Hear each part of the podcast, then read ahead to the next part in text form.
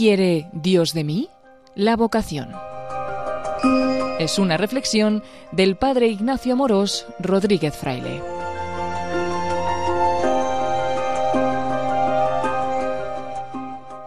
¿Te preguntas para qué has nacido? ¿Qué quiere Dios de ti?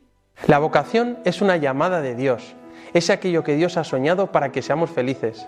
Podríamos poner de eslogan de este tema una frase que leí. Hay dos días importantes en la vida, el día en que naces y el día en que descubres para qué. Ese para qué es tu vocación. Es una llamada para cumplir una misión en este mundo. Es la aventura más grande que jamás hubieras podido imaginar para tu vida. Dios ha pensado desde siempre una vocación para ti. Dios no te ha creado sin sentido y se olvida de ti, sino que te ha creado con una misión, con un plan único, personal, intransferible, que es para ti. Dios te ha creado con una vocación, con un plan único, hecho a medida para ti, que además coincide perfectamente con tu deseo de felicidad. Tú y yo tenemos un deseo de felicidad infinito y Dios te dice, pues yo tengo el plan perfecto para que seas feliz. Entonces, ¿cuál es el plan de Dios para ti? Y te vas a rezar y te pones delante de Dios y le preguntas, ¿cuál es mi vocación? ¿Qué es lo que has soñado para mí? ¿Qué quieres que haga con mi vida? Y parece muchas veces que no contesta inmediatamente y te entran dudas y miedos por la incertidumbre de qué hacer con tu vida. Esto ya pasaba varios siglos antes de Jesucristo, que decían a Dios, Señor, enséñame tu camino. Le suplicaban a Dios que les mostrara su camino. Pero en realidad sí que sabes muchas cosas que Dios quiere de ti hoy y ahora. Dios quiere que seas santo, es decir, que seas feliz. Tu sueño es bueno, pero lo importante es lo que Dios tiene soñado para ti. Dios tiene un sueño y es que tú seas santo. El sueño de Dios es que todos seamos santos. Hagamos realidad el sueño de Dios. Y Dios tiene un camino para que se cumpla ese sueño. Ya te lo descubrirá, tranquilo. Lo importante es que el sueño de Dios no se frustre y se haga realidad. Si eres católico, habrás oído más de una vez que hablamos de vocación, y normalmente cuando la gente habla de vocación piensa, debería ser sacerdote o monja o debería casarme. Parece que hemos reducido la idea de vocación a ser sacerdote o monja o casarse. Pero eso no es así. Eso es una idea muy pequeña de lo que es la vocación. La vocación es la misión que Dios tiene para tu vida, aquello que has soñado para que seas feliz. Con la vocación encontramos el sentido de nuestra vida y una razón por la que levantarnos cada mañana de la cama. Por eso podríamos decir que la vocación tiene al menos dos sentidos. El primer sentido de la vocación nunca cambia y es la llamada universal a la santidad. Todos tenemos una misma vocación a ser santos, es decir, a amar a Dios y a los demás, a ser virtuosos, a vivir como Jesús vivió. Independientemente de que seas sacerdote, monja, soltero, casado, da igual. Todos tenemos esta misión, esta llamada a ser santos hoy y ahora. Esto es lo más importante y además es independiente de cuál es tu estado actual. Ser santo, vivir de amor, dar la vida por los demás. Y da igual si eres católico, ateo o de otra religión o de cualquier cosa. Todos estamos llamados a ser santos, todos, sin excepción, porque es el camino de la felicidad y nos da un sentido en la vida. Ahí está, la santidad. Lo esencial y más importante por encima de todo es que tú y yo vivamos de amor a Dios y amor a los demás. Todos encontramos el sentido de nuestra vida en descubrir nuestra vocación al amor, a la santidad, a amar y ser amados. Y nos podemos preguntar, ¿cuál es mi vocación? La vocación es siempre de entrega a los demás. Lo que más desea una persona es amar y ser amado, que te quieran y querer, es la experiencia común de todo el mundo, una vocación a amar a Dios y al prójimo, a querer estar cada día más cerca de Dios, a llevar por todo el mundo la alegría de sentirse amado por Dios. Esta sería la vocación universal a la santidad que todos tenemos, aunque luego en cada uno esa vocación se concreta de modos distintos, para darnos a alguien por amor. El segundo sentido de la vocación es lo que generalmente pensamos, es decir, me caso o consagro mi vida a Dios. ¿Mi vocación es el matrimonio o mi vocación es ser sacerdote o monja? Esto es lo que normalmente pensamos. ¿Debería meterme a cura o debería casarme? ¿Qué hago con mi vida? Ok, ese es el segundo sentido de la vocación. Simplemente hay que recordar que la vocación en la iglesia es siempre de entrega a los demás, ya sea en el matrimonio para formar una familia o en la vida consagrada. La vocación matrimonial es la vocación natural de todas las personas y se concreta cuando encuentras a la persona con la que quieres compartir tu vida. La vocación a ser sacerdote, religiosa o célibe es una llamada para seguir a Jesús de forma exclusiva, sirviendo a los demás. Pero lo que Dios ha soñado para nosotros, nuestra vocación, es siempre de amor, para los demás. Alguno podría decir, ¿y si soy soltero, viudo o no he encontrado el amor de mi vida? ¿Y si no he tenido la certeza de ser llamado a la vida consagrada? ¿Qué hago? ¿Estoy en tierra de nadie? Pues no, Dios también tiene un camino para ti. No hay problema porque tienes una vocación a amar a Dios, a hacer felices a los demás, a aquellos que Dios te ha puesto cerca. Lo que no existe es la vocación a soltero de oro, entendiéndola como uno que vive solo para sí mismo. Si uno está soltero, también está llamado a vivir dando la vida por los demás. La vocación, sea cual sea, siempre es de entrega para darse a los demás. Este segundo sentido de la vocación es muy interesante, porque es lo único que no está tan claro, ni es igual para todos. Y nos podemos poner un poco nerviosos o preocupados, y te dices, quiero saber qué es lo que Dios quiere de mi vida, cuál es mi vocación, en este segundo sentido, al matrimonio o a la vida consagrada. Y ahora podemos preguntarnos, ¿cómo descubrir mi vocación, el sueño de Dios para mi vida? Lo primero que podemos decir es que la vocación no se inventa, la vocación se descubre. Los cristianos no somos inventores, somos descubridores. ¿Y qué diferencia hay entre un inventor y un descubridor? Por ejemplo, cuando un astrónomo encuentra un nuevo planeta, se le llama un descubridor y no un inventor, porque él no ha creado el planeta, lo ha descubierto. De la misma forma nos podemos preguntar, ¿la vocación hay que descubrirla o hay que inventarla?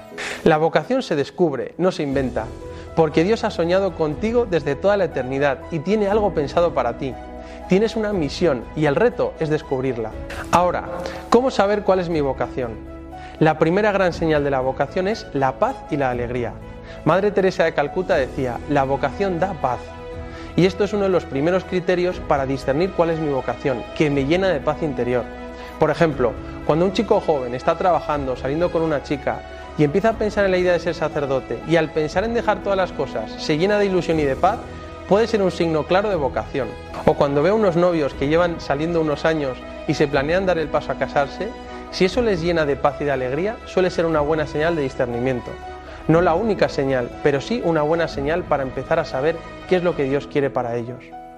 Y a la hora de preguntarnos cuál es mi vocación, debemos tener clara una idea, y es que solo tú sabes cuál es tu vocación, cuál es la llamada de Dios para tu vida. Nadie puede decidir por ti porque eres libre y Dios cuenta con tu libertad. Así como no le dices a nadie qué chica tiene que ser con la que se enamore o con qué chica debe casarse, el tema de la vocación es principalmente entre Dios y tú. Es un diálogo de intimidad en el que no entra nadie. Hay mucha gente que te puede aconsejar y la iglesia será la que te ayuda a discernir, pero la vocación es tuya. Es en un diálogo de intimidad con Dios.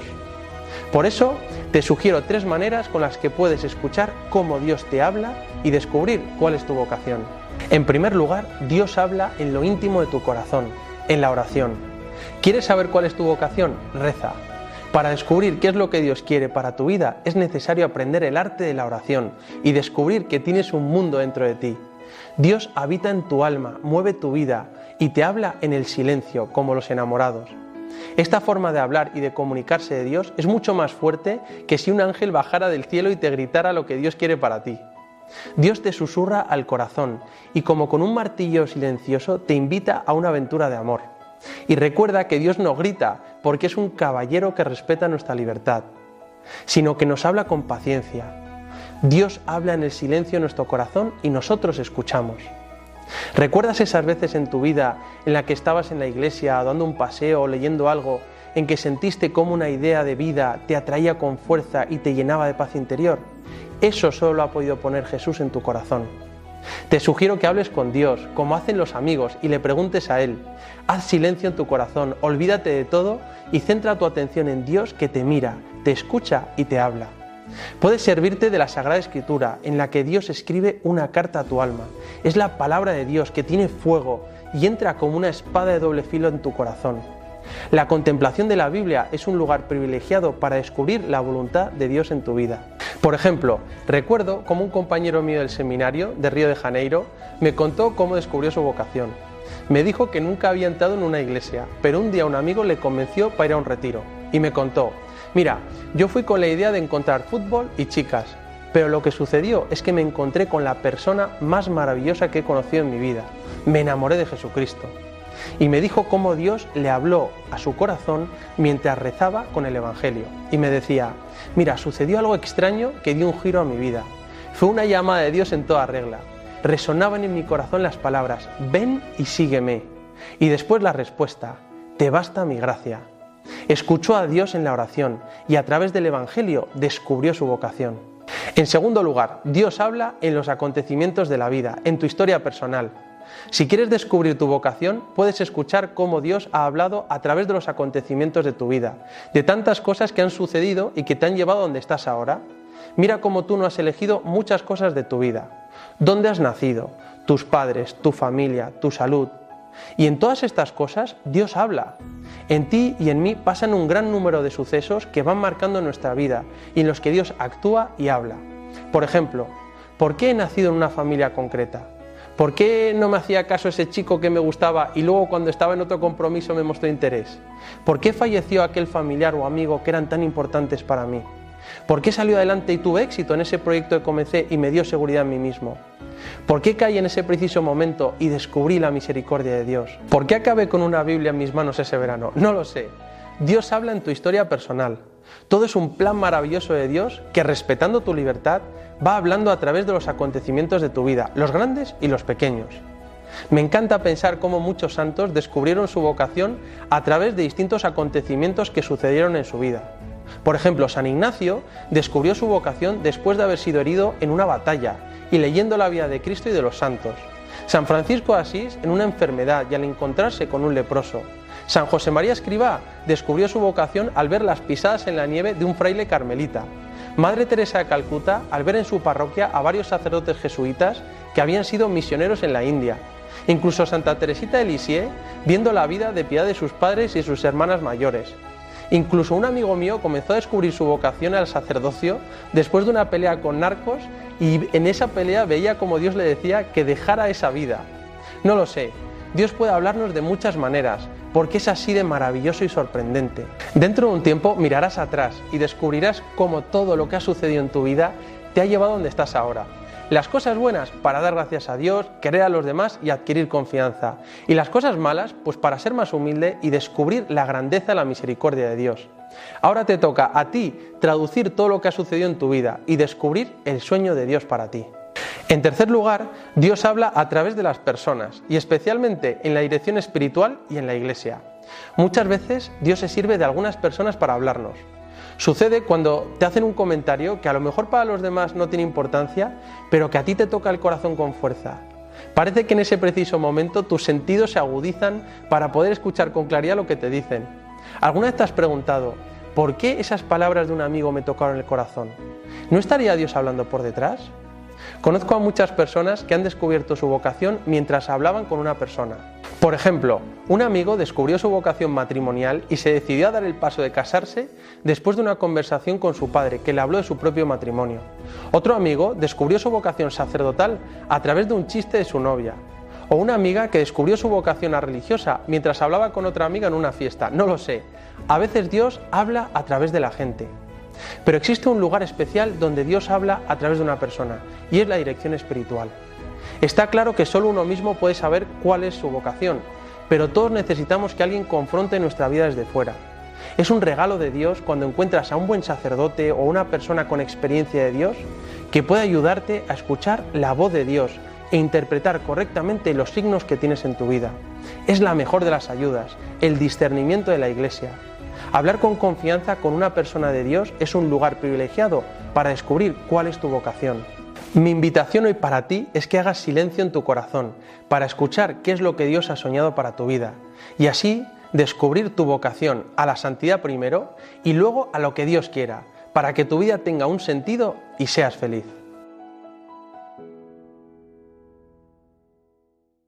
En esto de la vocación es importante tener claro que la iniciativa la toma Dios, que llama a cada uno cuando le parece oportuno. ¿Cuándo es mejor? ¿De niños, en el colegio, en la universidad, en el trabajo? No, no hay un momento ideal. Dios llama cuando quiere. Cada uno tiene su momento. No es mejor antes ni después, porque cada persona es distinta. Lo importante es responder cuando Dios llama. Y cuando sientes la llamada de Dios, es muy probable que te dé miedo al compromiso. Dices, es que comprometerme con una persona para toda la vida o es que entregar toda mi vida a Dios da mucho respeto. Es normal. Primero, porque a veces estamos apegados a nuestros planes o a nuestras cosas. Y en segundo lugar, porque muchas veces somos conscientes de nuestras limitaciones y a veces no sabemos si seremos capaces. Es lógico que te dé miedo una vocación y entregar toda tu vida. Pero te pregunto, ¿sufres más cuando te entregas o cuando no te has decidido entregarte? A Dios no le importa que tengamos debilidades y miserias, porque es capaz de darnos un corazón nuevo con su misericordia. A veces podemos pensar que Jesús elige a los que son buenos, piadosos o activos, pero no, Jesús elige a los que quiere, porque Dios no llama a los capaces, sino que hace capaces a los que llama. A Dios no le importa tu dinero ni tu posición social, si Él es el rey del mundo y lo tiene todo. Dios no se fija en lo que tienes, ni en la apariencia, sino en quién eres. Como en la vocación del rey David, al ver que era un joven normal y corriente, Dios le dice al profeta Samuel, no te fijes en su apariencia ni en lo elevado de su estatura, porque lo he descartado. No se trata de lo que ve al hombre, pues el hombre mira los ojos, mas el Señor mira el corazón. O cuando Jesús, cuando llama a sus apóstoles, no elige a los sabios ni a los poderosos de esa época, sino que se fija en gente sencilla y humilde. Muchos de ellos eran pescadores. Nosotros podíamos pensar, pero ¿cómo va a llamar a pescadores para construir la iglesia si no están capacitados? Pero Jesús quiere dejar claro que junto a la llamada, Dios te da la gracia necesaria para llevarla a cabo. Y si piensas, no puedo seguir esta llamada de Dios porque me veo incapaz, recuerda que Dios es el que nos capacita para la vocación. Y en la vocación hay una llamada que es de Dios, pero también hay una respuesta. En toda vocación se da un diálogo entre Dios y el hombre. La iniciativa es de Dios, pero es necesaria la respuesta libre del hombre, que responde a Dios en el amor. Y esa es la parte que nos toca a cada uno de nosotros. Esa es nuestra parte en la vocación, responder. La santidad no está en la llamada, la santidad está en la respuesta. Y solo tú sabes cuál es tu vocación, para qué has sido creado. Quizás te encuentres en esa situación en la que sientes una llamada y no sabes qué responder. No te puedo decir más, porque sé bien cuánta es la intriga. Solo sé que Dios nunca se deja ganar en generosidad y que nunca te arrepentirás de apostar por Dios y por amar a los demás. Puede parecer que cuesta dejarlo todo, ya sea para el matrimonio o para la vida consagrada. Créeme que lo sé, pero en el fondo no dejas nada, es Dios quien lo da todo. Creo que ni nosotros mismos nos damos cuenta de la maravilla inmensa que es la vocación, es algo increíble. Siempre he pensado que todos debemos ponernos delante de Dios al menos una vez en la vida y preguntarle, ¿qué quieres de mí, Señor? ¿Cuál es mi camino en la vida? ¿Para qué estoy aquí? No vivir y ya está, sino vivir por y para algo. Pero a la vez ser paciente y esperar, viviendo con las certezas que Dios nos ha dado. Y es que te quiere santo, te quiere feliz hoy y ahora. Y no lo olvides, Dios te quiere y te quiere feliz.